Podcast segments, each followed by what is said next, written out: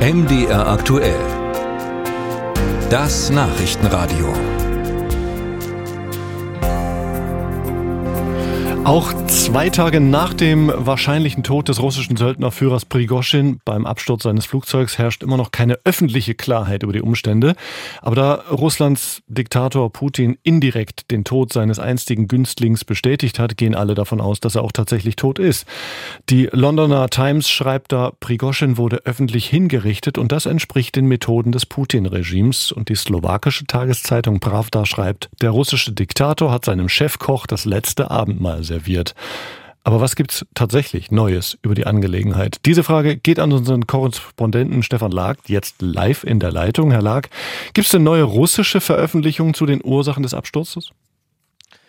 Also es gibt keine wirklich neuen Erkenntnisse zur Absturzursache bislang. Ähm, es wurden ja gestern durch die russischen Behörden Ermittlungen eingeleitet, von denen aber äh, noch nicht viel nach außen gedrungen ist. Was man weiß, ist, dass äh, die Maschine, ohne vorher einen Notruf abzusetzen, vom Radar verschwand und fast senkrecht vom Himmel fiel. Ähm, Schnell wurden ja vom dem Wagner nahestehenden Telegram-Kanal Greyzone die Version verbreitet, die Maschine sei von der russischen Luftabwehr abgeschossen worden. Das scheint allerdings ähm, unwahrscheinlich. Das US-Verteidigungsministerium teilte mit, es gebe keine Informationen, die nahelegen, dass es eine Boden-Luft-Rakete gab. Äh, Berichte über eine Rakete seien falsch, hieß es da, wobei man dort einen Anschlag für wahrscheinlich hält. Und äh, das tun auch viele Experten. Äh, die glauben, es könnte eine Explosion gegeben haben, möglicherweise durch einen Sprengsatz. Darauf deuteten die Wrackteile hin und auch die Art und Weise, wie eben das Flugzeug vom Himmel kam. Und es wäre dann eben die Frage, wer einen solchen Sprengsatz an Bord gebracht haben könnte. Das Flugzeug soll ja angeblich vorher mehrere Tage zur Reparatur gewesen sein und während dieser Zeit, so wird spekuliert, hätte man dort einen Sprengsatz verstecken können.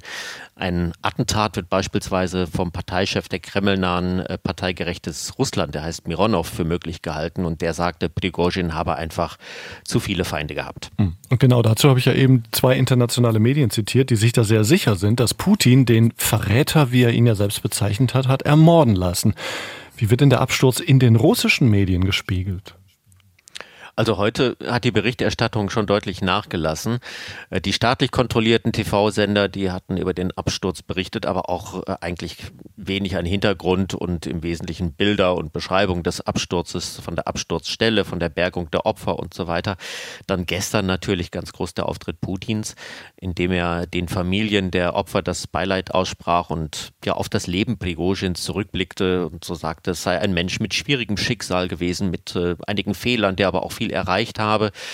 In den Zeitungen ist das heute nicht mehr das Top-Thema, aber zum Beispiel das Boulevardblatt Komsomolskaya Pravda stellt äh, die Frage, wie es denn jetzt mit der Wagner-Gruppe weitergeht. Ob sich die Söldner dem Verteidigungsministerium unterordnen, ob die in Belarus bleiben oder nach Afrika gehen mhm. oder sogar aufgelöst werden. Und die kremlnahe äh, Rassiskaya Gazeta schreibt eigentlich nur das, was Putin gestern gesagt hat und titelt, was sagen die Ermittler? Und die sagen bislang nicht viel. Mhm.